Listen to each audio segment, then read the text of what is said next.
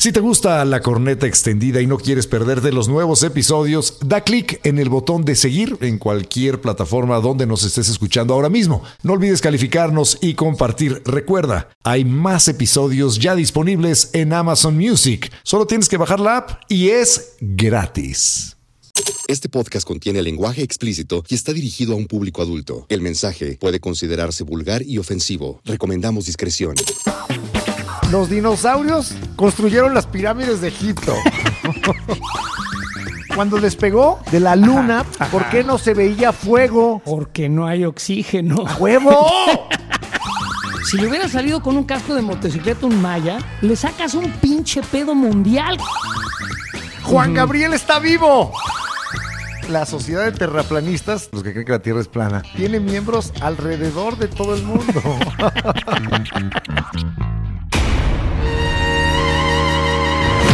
Ahora sí, la corneta se pasa de verga. La corneta más dura y penetrante que nunca. Totalmente libre de censura, libre de comerciales. Justo como la pediste. Siéntate y disfruta de la corneta dura y cruda. La corneta extendida. Con Eduardo Videgaray. Y José Ramón San Cristóbal, el estaca. Bienvenidos a un podcast lleno de disparates.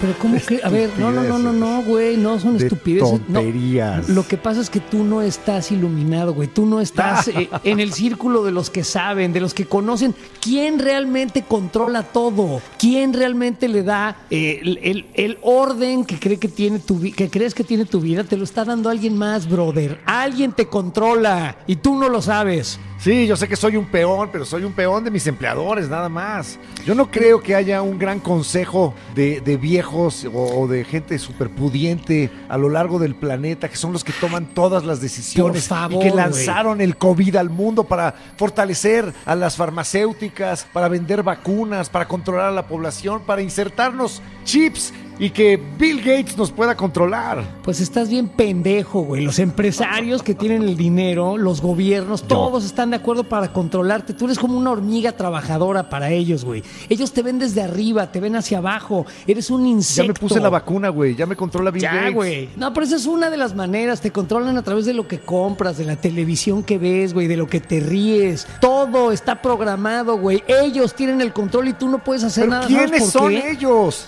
Ellos, ellos, los, esos, los. Sí, los Esta sociedad secreta que no es nada Sí. secreta, que todo el mundo sabe que existe, que, que es que existe, ¿dónde está el secreto?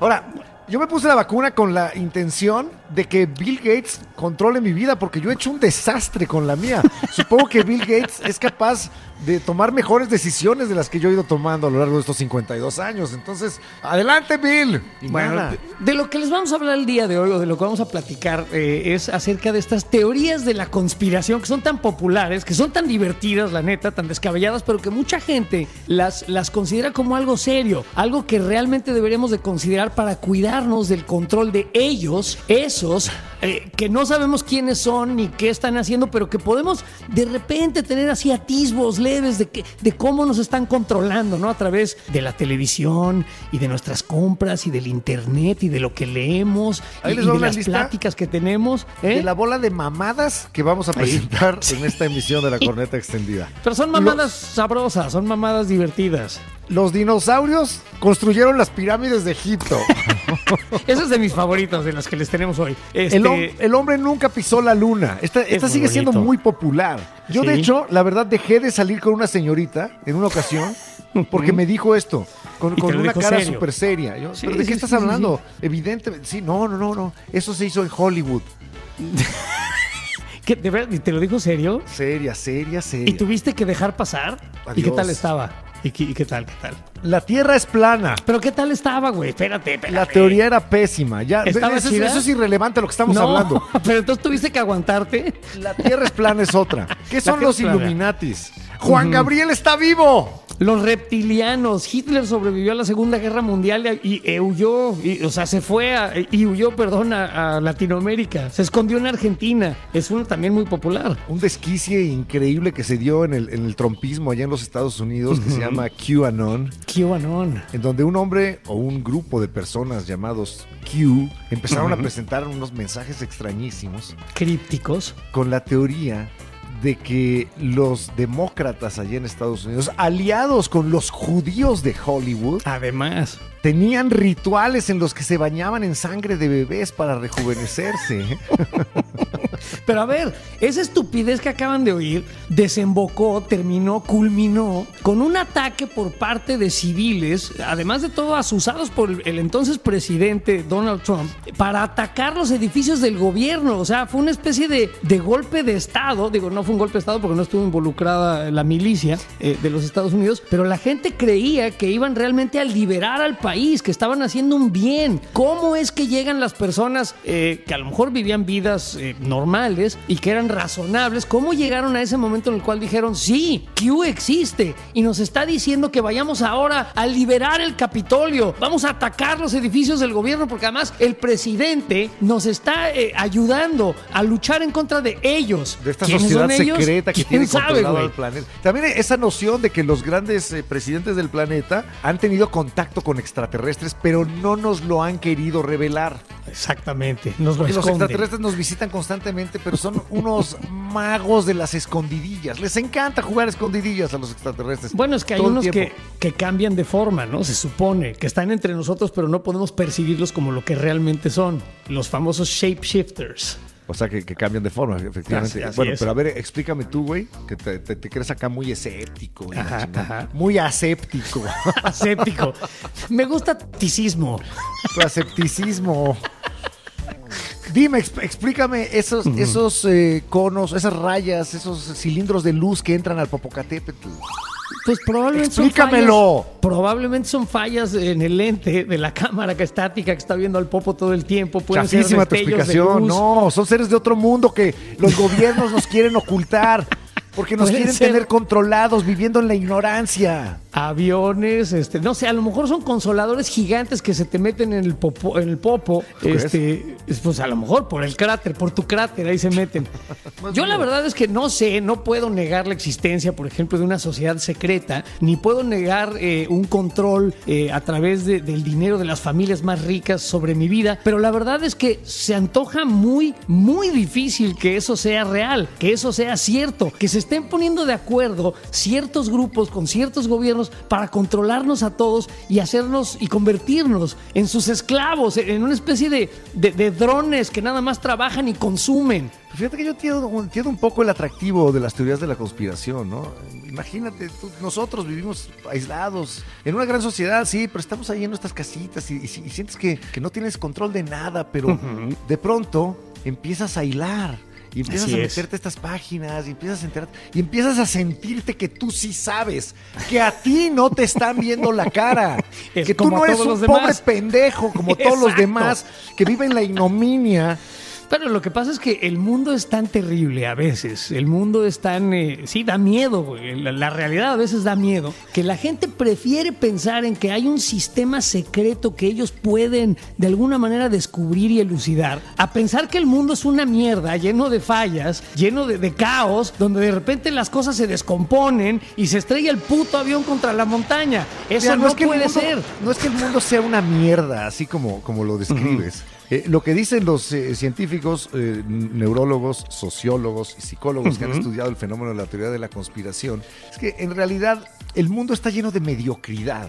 Sí. Y está lleno de sucesos aleatorios, de cosas que suceden al azar, random, como les encanta decir a la nueva generación, a los, a los centennials. ¿no? Random quiere decir literalmente al azar. Eso es lo que aleatorio. quiere decir. sí, al- Aleatorio, al azar. sí. Y entonces las cosas suceden de pronto por una conjunción multifactorial de azares mediocres que resultan en una quizá tragedia. Miren, Entonces, a la, la- gente le, le parece muy triste, muy feo pensar en un mundo sea. que es así de piñata. Entonces, no, no, no, esto no pasó nada más así al azar. Tiene que haber una bola de culeros que viven por encima de los gobiernos, que son súper ricos, que están haciendo esto para joderme a mí. Mire, considere usted la, la pendejada, porque fue eso, una pendejada, lo que pasó en la planta nuclear de Chernobyl. O sea, un pendejo hizo una pendejada que causó una reacción que acabó volándole la tapa a un reactor nuclear. Pero una serie de pendejos que no querían ser vistos como pendejos ni castigados como pendejos que no hacían bien su trabajo, se echaron la bolita entre ellos durante horas,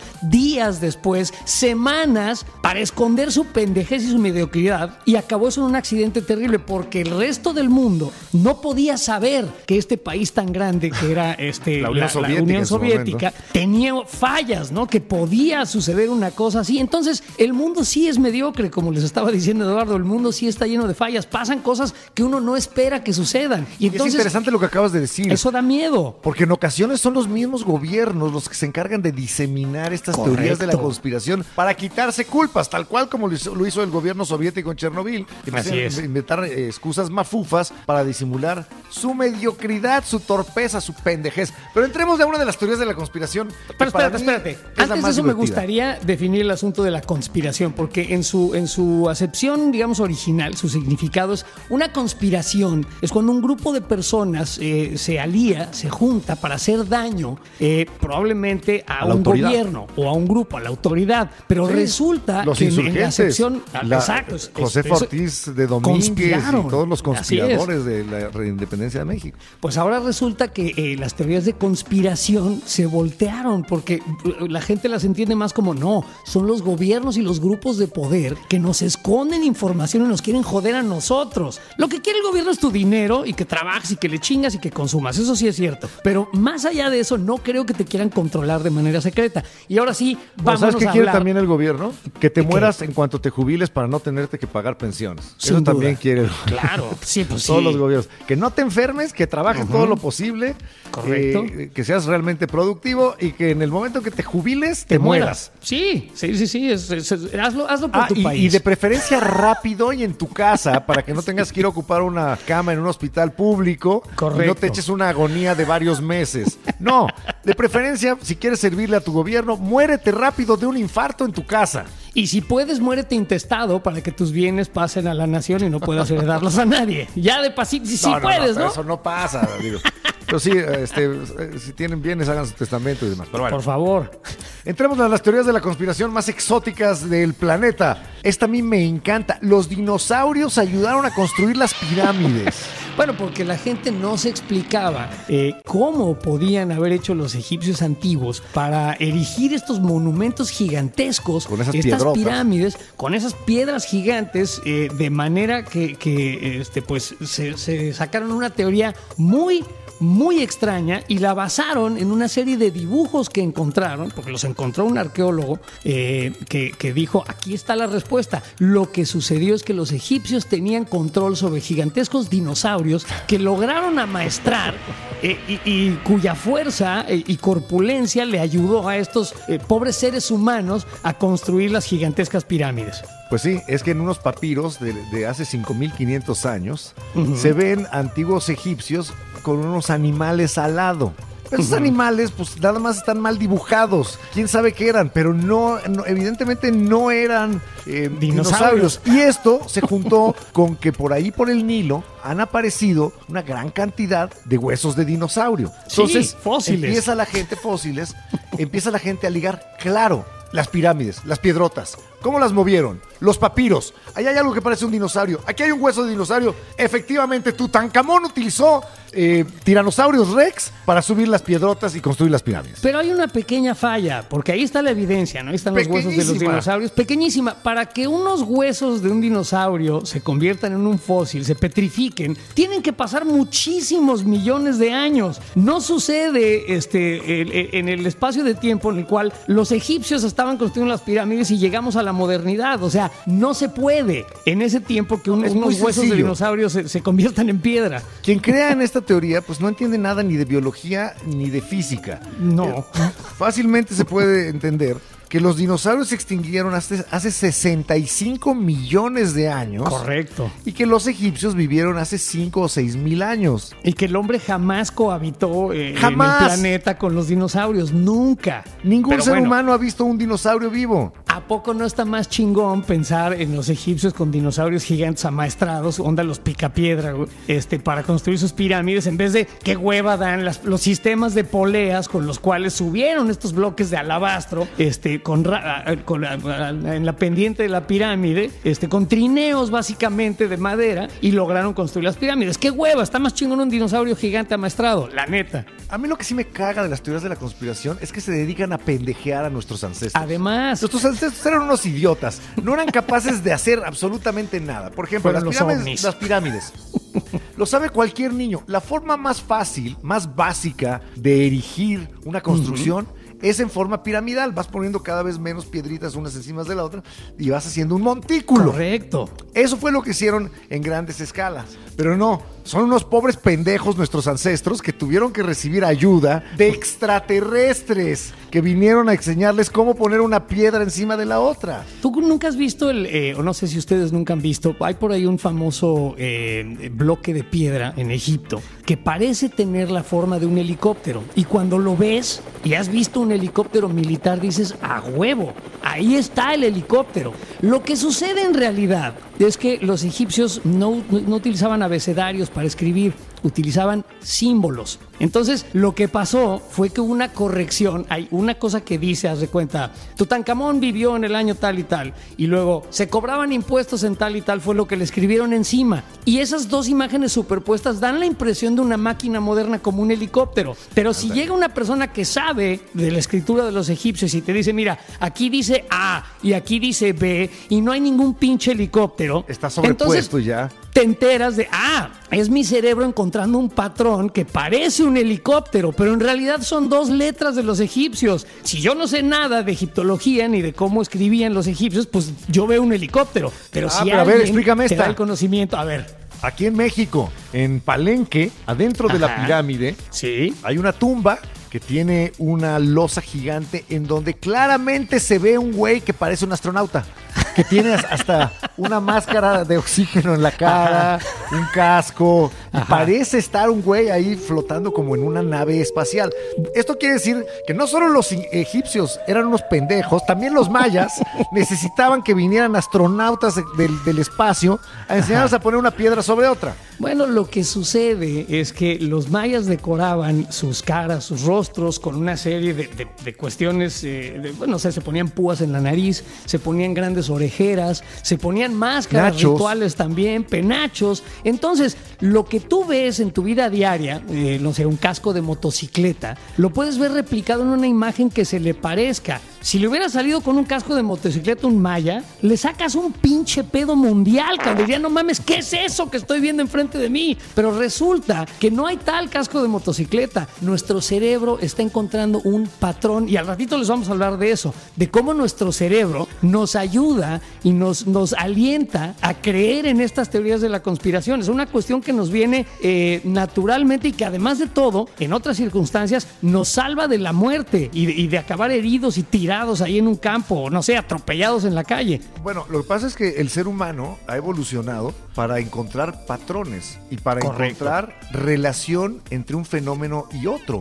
Lo hemos eh, buscado a lo largo de- del tiempo y eso nos ha permitido entender los ciclos de la naturaleza, el movimiento de las estrellas, las estaciones del año. Eso eh, se convirtió en la ciencia. Pero ¿qué pasa cuando falla? Cuando eh, el ser humano está tratando de encontrar relaciones todo el tiempo entre cosas y encuentra unas que no tienen ninguna relación y ¡pum! Hay una teoría de la conspiración. Ahí les va, por ejemplo, uno de esos patrones que, estuvimos eh, investigando para hacer este podcast. No sé, si ustedes ven que el cielo se empieza a oscurecer y se empiezan a juntar las nubes y empiezan a escuchar eh, en la lejanía eh, unos truenos, pues quiere decir que va a llover. Es un patrón útil. Hay que guarecerse, hay que encontrar una cueva para evitar que, que- que nos caiga el agua y nos enferme o, o que llegue una inundación de pronto y nos lleve la corriente. Y ese patrón nos salva la vida. Por ejemplo, si ustedes están caminando en el bosque y escuchan que se rompen unas ramas y de pronto ven una sombra, probablemente haya un animal por ahí cerca y podría ser un depredador. Hay que esconderse o subirse a un árbol. Ese es un patrón útil. Lo que sucede con las teorías de la conspiración es que la gente empieza a encontrar en las redes sociales, por ejemplo, o en pláticas con amigos, o en ciertos programas de televisión donde sale un imbécil con los pelos parados y te dice alienígenas. Entonces, tú crees que encontraste un patrón y tú crees que ese patrón te va a ayudar a, a- a protegerte de esas sociedades secretas que te quieren controlar o, o de esos gobiernos que te quieren forzar a consumir esto o lo otro. Y eso es una cuestión que nos viene naturalmente, nos ha sido útil durante millones de años. Pero, a veces ahorita no que estamos No. correctamente. y estamos expuestos a muchísima información. Y esa información nosotros tenemos que de alguna manera digerirla, o sea, organizarla, ordenarla para sobrevivir. Y a veces encontramos patrones que simple y llanamente no están ahí. Ahora, yo no entiendo tampoco por qué la gente ha sido tan insistente en decir que el hombre no llegó a la luna. Una vez más, a los conspiracionistas les encanta pendejear al ser humano. No, no, no, claro que no. ¿Cómo vamos a haber llegado a la luna? Llegar a la luna es la hazaña más increíble que haya logrado la humanidad. Correcto. Es salir del planeta, enfrentar el entorno más hostil que conocemos, que es el espacio exterior, cruzarlo durante varios, un par de días o, o- o tres, dos o tres días, y llegar a posarse sobre nuestro satélite natural, la Luna. Pero ahí es donde, en cuanto empezaron a llegar las primeras imágenes, empezaron los conspiracionistas. A ver, ¿por qué se aterrizó el módulo lunar no voló el polvo? ¿Por qué cuando se posó el módulo lunar así cayó, pa? No voló el polvo. Nada. Nada. Pues ¿cómo va a volar el polvo si no hay aire en la luna? No hay atmósfera. No hay aire. atmósfera. No, se puede. Luego, o- otra de mis favoritas es ¿por qué quedaron las huellas en, en- en la arena de la luna si está completamente seco y no hay nada, no hay humedad para mantener la forma? A ver, niñas y niños, eh, amiguitos y amiguitas, eh, la luna está cubierta de un polvo cuyas características, o sea, porque así es el mineral que la recubre, eh, pues hacen que una huella se quede ahí. Las huellas están ahí todavía. No hay viento No que hay las viento que las erosione. mueva. No hay nada que las mueva. Las, las marcas de las llantas del, vehículo lunar, del rover, siguen ahí, están ahí todavía. O sea, y, y han sido observadas por una serie de misiones que han regresado a la Luna, por ejemplo, a, a- a orbitarla y a volar sobre ella. Y ahí están todas las cosas que dejaron eh, los astronautas, incluidas sus huellas, siguen ahí. Entonces, no hay manera de negar que llegamos a la Luna. Luego la otra pendejada, No, la de si la hay- si pinche hay manera de negar, güey. Todo el mundo lo niega. Ya sé a dónde vas. ¿A, a por qué no ondeaba la bandera de los Estados Unidos No, que decían que por qué ondeaba, que por qué estaba Ah, ¿por qué ondeando la bandera. No mamen si no hay viento en la luna. A ver, cabrones, no ondeaba, nunca ondeó. Tenía un palito que la sostenía para que pareciera que ondeaba, porque si no la pinche bandera americana se iba a ver como un trapo colgado en un, en un este, una En un- como una bandera en, en un día sin viento, ¿no? Nada más Sí, así, hacia abajo no se hubiera visto nada. Y como los científicos de la NASA no son estúpidos, ya sabían que no había atmósfera en la Y le Luna. pusieron un palito. Y dijeron, ah, vamos a poner un alambrito en la parte de arriba para que sí se alcance a ver. Y entonces la gente, claro, nunca llegaron a la luna, lo hicieron en un estudio en Hollywood.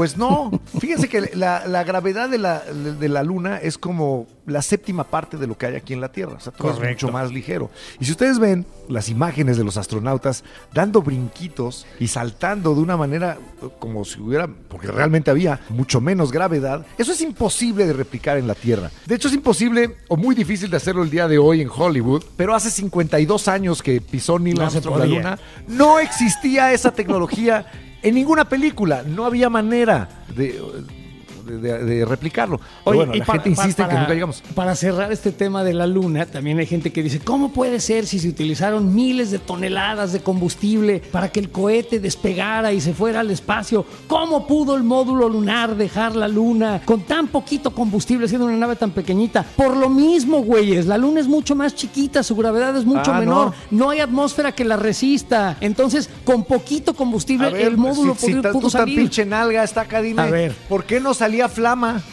¿eh? Por, cuando despegó de la luna para regresar a la Tierra el módulo, ¿por qué no se veía fuego Bueno, ahí pues, saliendo de los jets? Porque no hay oxígeno. ¡A huevo!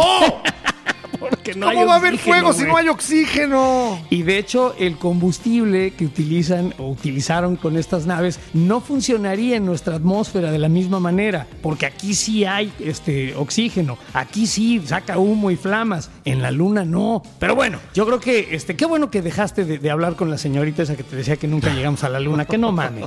De veras, por favor. También hay, otra, eh, hay otras teorías de la conspiración basadas literalmente en fake news, en noticias falsas. Por ejemplo, eh, en muchos portales de internet se dice la NASA solo ha distribuido 20 fotografías de, los, de las misiones a la Luna y, y- y no hay más, todas son falsas.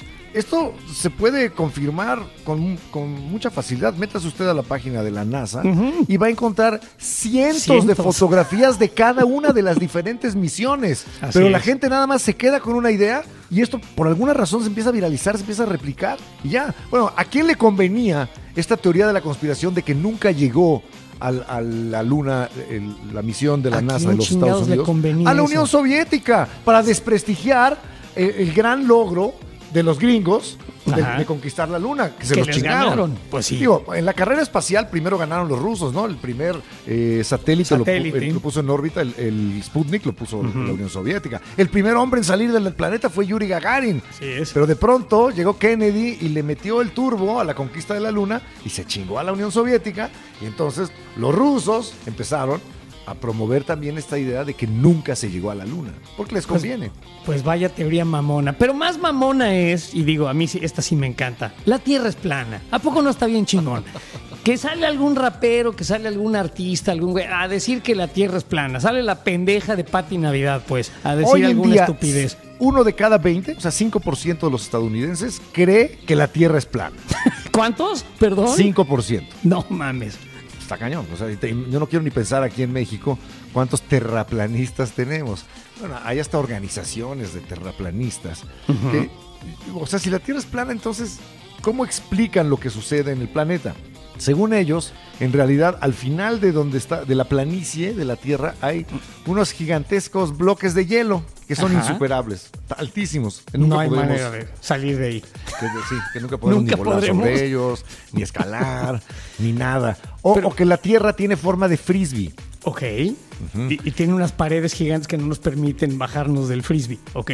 Así es. Y un güey, un güey que, eh, un gringo que se llama Mad Mike Hughes. Se Mad- llamaba, ¿eh? Por Mad. cierto. Se no, no, llamaba. ya se murió. Sí, se mató haciendo justo lo que nos vas a contar el pendejo. No, según yo no se mató, ¿eh? no, sí. Pero él tenía esta teoría y, y dijo, yo lo voy, les voy a demostrar, voy a subir lo suficiente, porque desde la antigüedad ya Aristóteles había dado cuenta y dijo, aquí hay algo raro, ¿eh? O sea, la Tierra no puede ser plana, o es redonda o es cilíndrica, porque los barcos van desapareciendo de abajo hacia arriba. Lo último Sí. que se ve es la punta del mástil. Correcto. Pues, lógicamente no es plana la Tierra, debe ser o redonda o cilíndrica, hasta ahí iban en ese momento, ¿no? Este güey en pleno siglo XX, chingue su madre, no, siglo XXI, chingue su madre, la Tierra es plana, construyó su propio cohete, lo cual, la verdad, pues, era un güey muy ingenioso. Sí, sí, sí, o sea, está- pero no, no es cualquier cosa. Y, y se lanzó, o sea, trató de llegar al espacio, por lo menos lo más alto que, que pudiera, y llegó a 571 metros de altura sobre el desierto de Mojave en Me- California. Medio kilómetro, que es muy Medio poquito. kilómetro, es poquito. Antes de Y- que valiera madre su nave. Exactamente. Y bueno, pues tuvo un aterrizaje no muy afortunado y eh, a lo mejor él murió pensando, a huevo, la Tierra es plana. No sé. Subí 500 metros y se ve plana.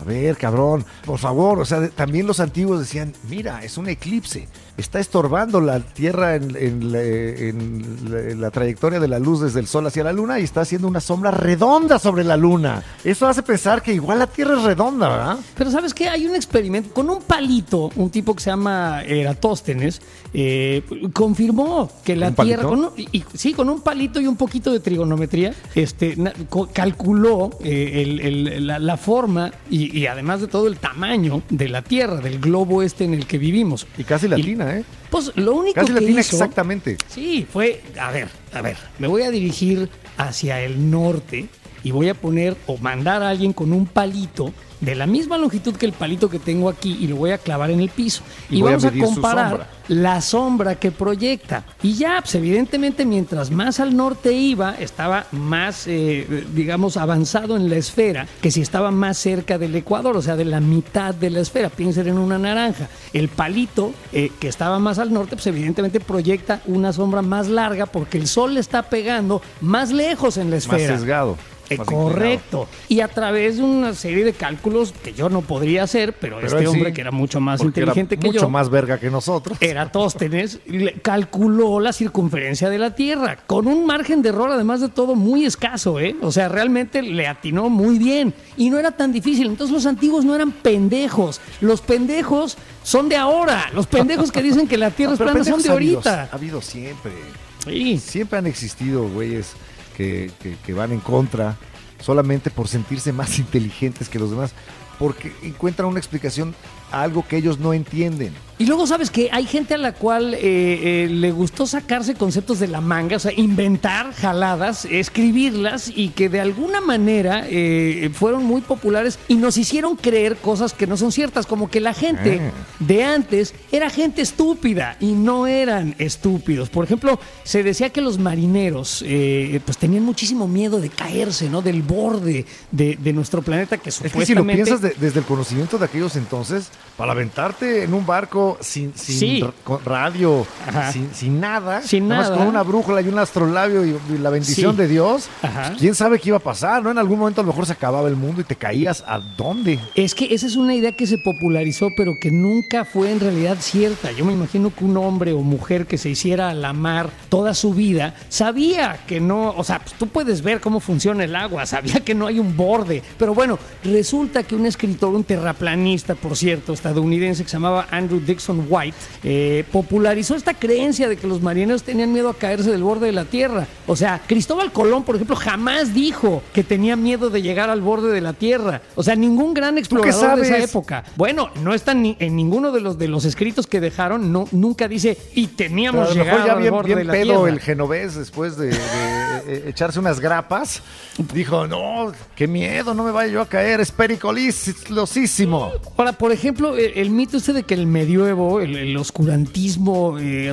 era rampante y que nadie sabía nada y que todos eran estúpidos y que todos creían que la Tierra era plana, tampoco es cierto. Eso lo escribió otro güey, otra vez un gringo, Washington Irving, este, eh, que fue unos tres añitos a España para hacer la biografía de Colón y de ahí se sacó de la manga que, que, la que todo mundo en el medioevo pensaba que la, que la Tierra era plana y no era cierto. No conocían el- el- el- el- en realidad el funcionamiento de muchas cosas eh, en, en cuanto a los planetas y demás, pero no creían o no, no hay en ningún escrito la creencia de que la Tierra Fue, era fue plana. hacia el final del medievo, antes del Renacimiento, cuando vino la revolución copernicana. Cuando Correcto. Copérnico planteó esta idea de que no giramos al, no gira todo el universo alrededor de la Tierra, sino la Tierra alrededor del Sol y así sucesivamente. Idea que después retomó Galileo en los años 1500 o, Es o por correcto. ahí. Pero Entonces, desde entonces ya se, esparce. ya se, ya se, se tenía esta noción. No todo el mundo en el medievo pensaba que la Tierra era plana. Pero fíjense que las teorías conspiracionistas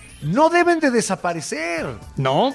En realidad son algo útil. Y esto es lo más sorprendente. Son buenas para el planeta. Eh, es bueno que existan porque realmente han ayudado en otras ocasiones. Algunas teorías de la, eh, de la conspiración han demostrado ser ciertas. Miren, o, por o al ejemplo- menos no estar tan mal encaminadas. Por ¿Han ejemplo, visto el un cliché proyecto... este gringo de los de los este los sombreritos de, de papel estaño de, de- de- cómo se llama de aluminio papel aluminio. para que el gobierno no pueda este percibir tus pensamientos y meterse en tu cabeza pues resulta que esa esa estupidez tiene una base sobre un experimento del que no se vas a platicar me imagino ahorita Así es, el proyecto MK Ultra, un programa real, de, ¿eh? de investigación secreto de la CIA que trataba de leer los pensamientos de sus ciudadanos, de sus gobernados de- y de controlar la mente de los norteamericanos. Imagínate tener un ejército, un escuadrón de soldados a los que les puedes programar y controlar la mente para que no tengan ningún tipo de miedo o ningún tipo de moral o remordimiento para cometer actos atroces.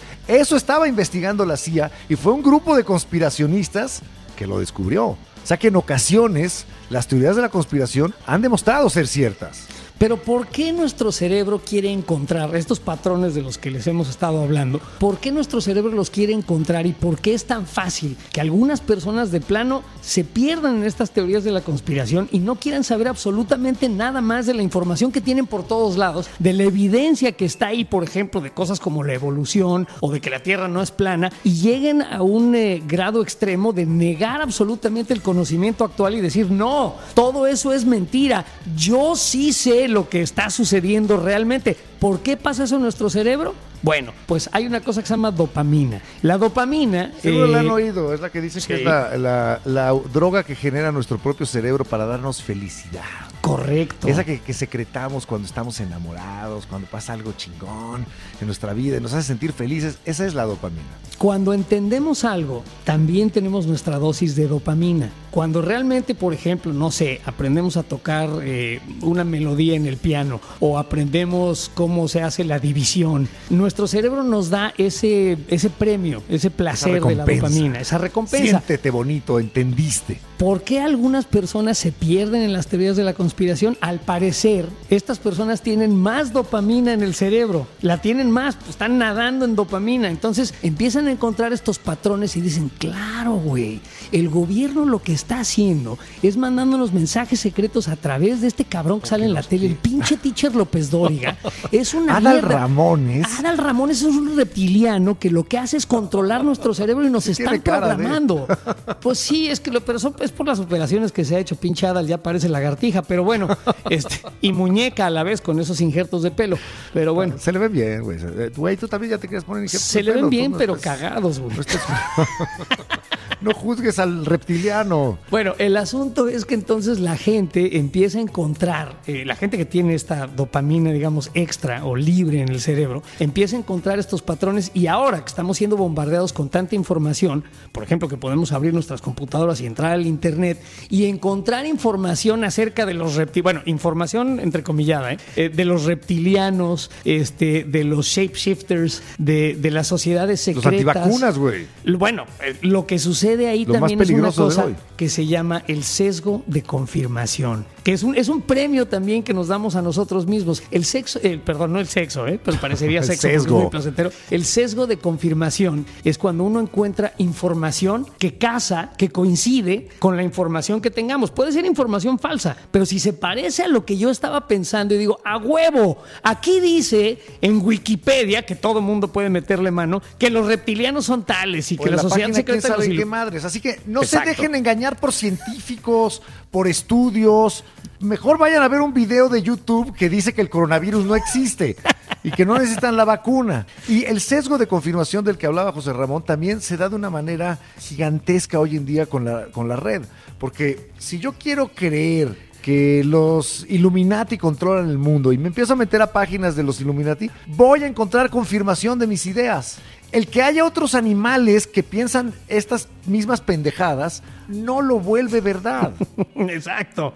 Hab- Es que habemos 7 mil millones de humanos. Hay una bola de pendejos. O sea, más de la mitad de los humanos de este planeta tienen una inteligencia por debajo del promedio. correcto. Entonces vamos a encontrar miles de personas que van a, a- apoyar cualquier teoría mafufa y marihuana. Entonces, Ahora, este sesgo de confirmación te- tenemos que estar muy pendientes de él. Y no porque otras personas crean ta- tarugadas, se vuelve verdad. Pero son dos Esta microgramos de información. Son No dos importa. cosas y, y ya el, el- el cerebro humano tiende a generalizar para hacer más sencillo su toma de decisiones. Ahora, el sesgo de confirmación es bueno cuando, por ejemplo, una persona está tratando de resolver una fórmula matemática. Empieza a encontrar información o, o- o números que sí le dan el cálculo que estaba buscando y encuentra un camino hacia la respuesta. Pero también puede ser engañoso. Y con el montón de información basura que hay flotando por todos lados, nuestro propio sesgo de confirmación nos puede llevar a la perdición total y absoluta en, en la inopia y en la estupidez.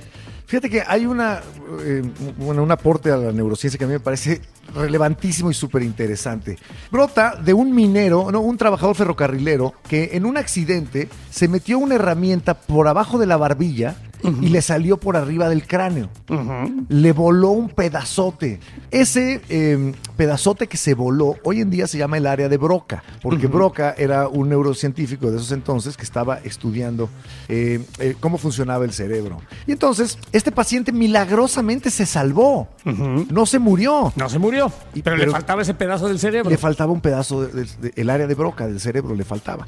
Y este compa podía hacer cálculos matemáticos, podía sostener una conversación con él. Era un ser prácticamente normal. Sin embargo, a la hora en que le decían, bueno, vámonos, párate, se sentaba en su cama, se quedaba viendo sus pies y el güey no sabía qué zapato ponerse primero. Y entonces se detenía ahí, se friseaba como, como Windows 98, Ajá, ajá. Se- se, friseaba el cabrón y, y le decían, ¿qué pasa? ¿Por qué no te lo pones? Es que no sé cuál ponerme primero. Y lo que perdió este cabrón fue la capacidad de tomar decisiones. Pero fíjate lo interesante, no la racionalidad. Ajá. Él podía, si le decías, ¿cuál de esas operaciones matemáticas está mal? Te podría decir cuál estaba mal. Pero decisiones sencillas no las podía tomar, porque las decisiones los humanos no las tomamos con la razón, las tomamos con la emoción. Y él perdió la capacidad de sentir cuál era la, la- la decisión correcta que debería de tomar. Y lo que pasa con los conspiracionistas es que aunque, su, aunque la razón no los aporte, sienten que está bien. Y se van por esa decisión, aunque no sea racional. Pero, eh, pero es una cuestión de, de emoción. Si la información que me están presentando me gusta, Me hace- me gusta, me hace o sentir confirma lo, lo que yo quiero pensar o la conclusión a la que quiero llegar, pues entonces esa es la información buena. Ese es uno de los problemas con las teorías de la conspiración, es que pecan de lo mismo que critican, ¿no? O sea, una fe ciega en la información no nos lleva a un resultado, digamos, de comprensión de una problemática o de una realidad. O sea, una fe ciega en lo que sea lo único que hace es, es clavarnos a la pared y dejarnos inmóviles. Ya no podemos movernos. Pero es cómodo, por eso, por la gente recurre a la religión, porque es bonito saber que el mundo Sí. no es una mediocridad aleatoria, gigante, que, que hay un ser supremo que toma decisiones y que si yo me apego a los preceptos que eh, él ha diseminado en la tierra, voy a vivir bien. Y eso Bueno, es más cómodo que, que vivir en el caos que es la realidad. Y además es muy cómodo echarle la culpa a los demás, ¿no? Es que mi negocio tronó y este y, y- y me llevó la chingada. No, pues es que Dios así lo quiso. O, o- o es que una sociedad secreta echó a perder mi negocio porque no les conviene, porque están eh, les, eh, significa una competencia, entonces están acabando con todos los negocios como el mío. No, eres un mal hombre de negocios o mujer de negocios y te llevó la chingada por pendejo o por pendeja. No hay otra explicación. Y, y- y luego ah, hay cosas, perdón que me regrese un poquito hacia los terraplanistas, los que creen que la Tierra es plana, pero hay cosas que, que son paradójicas, ¿no? La sociedad de terraplanistas tiene miembros alrededor de todo el mundo. y otra prueba de que creemos en lo que nos gusta creer es que cuando la gente se muere, salen teorías de la conspiración de que no está muerto. Exacto. Que Hitler no murió al final de la Segunda Guerra Mundial, que emigró Elvis. a Sudamérica. Elvis, tampoco murió. Paul McCartney es una cosa al contrario, ¿no? Paul McCartney de- decían que, que se, que se murió en los y que 70 los- y, Ajá. que hay un sustituto, un suplente, un impostor. De hecho, en, en 1968 creo fue cuando supuestamente se murió, murió Paul, Paul. McCartney. Y después, pues como era tan exitoso el grupo, tenían que seguir adelante y la disquera consiguió un güey que medio se le parecía, lo operó, le enseñaron a cantar igualito, y a tocar el bajo igualito y entonces Que fue no es fácil ¿eh? suplantado. tocar el bajo como McCartney ni, ni cantar como McCartney. Bueno, ni componer como McCartney ni nada. Este, pero bueno, lo lograron porque estas, estas eh, sociedades eh, eh, ávidas de más dinero, como por ejemplo una disquera, puede hacer con todo el dinero que tienen lo que sea. Incluso replicar hasta el último detalle a uno de los personajes más famosos y conocidos del planeta. Bueno, lo que sí es falla, cierto es que el Luis Miguel que está vivo hoy en día no es el mismo de antes. ¿eh? Dicen, ¿no? Por ejemplo, que Este Luis está Miguel re ahora- gordo. Exacto. No es el mismo, es el doble de Luis Miguel, de hecho. Es el doble o el triple. O el triple, ya no estamos Luis seguros. Miguel. Sí, hay gente que dice que también cambiaron a Luis Miguel en algún momento en el camino. Pero a ver, encuéntrate un güey como Luis Miguel. Y luego hay gente, hay gente muy vil, este, y- y ahorita vamos a hablar de Juan Gabriel, que tenía un manager. Y el manager ya lleva varios años después de que Juan Gabriel eh, lamentablemente dejó este plano de existencia, que este güey sigue hablando en programas de televisión eh, acerca de lo que quiere Juan Gabriel y las decisiones que toma desde el exilio, que supuestamente está escondido por una cuestión fiscal, que no está muerto y bueno, pues que manda mensajes eh, eventualmente ¿no? a los medios de comunicación de vez en cuando. Este bastardo irredento se Hijo de llama. Joaquín Muñoz, Ajá. que fue manager de Juan Gabriel durante algunos años, entre el 78 y el 82. Imagínate. Y, y bueno, ha hecho su agosto. Ahora acaba de anunciar que va a publicar un libro que muestra que Juan Gabriel si- sigue vivo. ¿Y sabes cómo lo demuestra? ¿Cómo? Con copias de cientos de correos electrónicos de una correspondencia que ha tenido con Juan Gabriel. Que le manda Juan Gabriel. Sí, porque Vaya es imposible prueba, ¿eh? que, él, que él haya dado de alta otro correo que diga Juan Gabriel sigo vivo, a- arroba gmail o lo que sea, y, y hacer una conversación ficticia. Pero, pero fíjense, esto quiere decir que muchas Pero personas quisiéramos que Juan Gabriel no hubiera muerto, quisiéramos que siguiera vivo, nos gustaría que siguiera entre nosotros, es más, que regresara a los escenarios. No va a suceder porque el pobre Juan Gabriel ya no existe.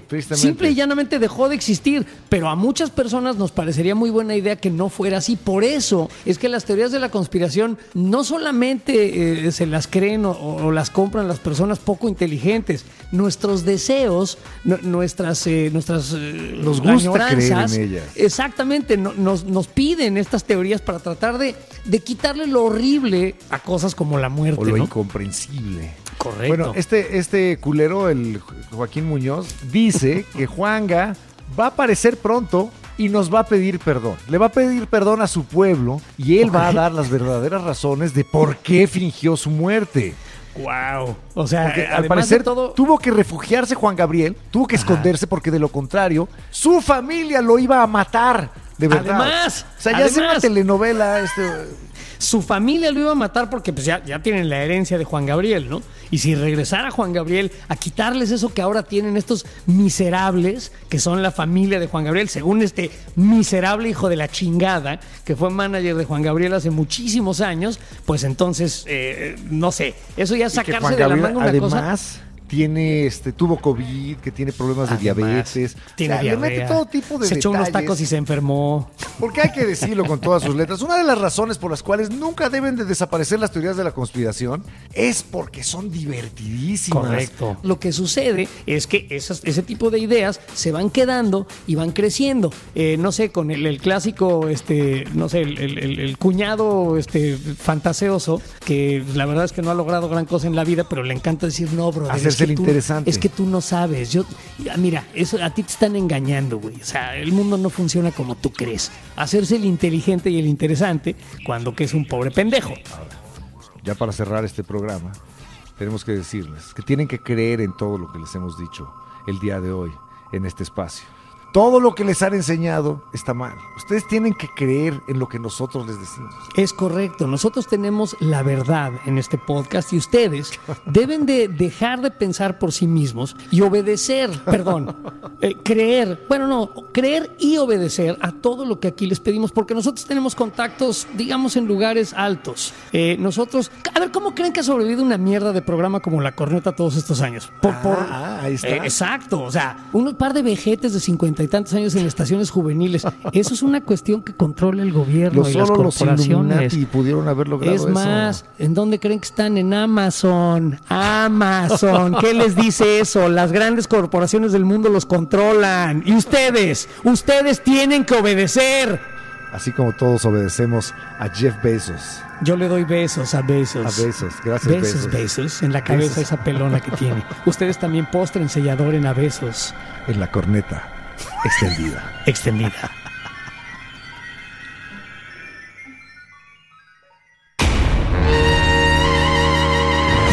Ahora sí, la corneta se pasa de verga.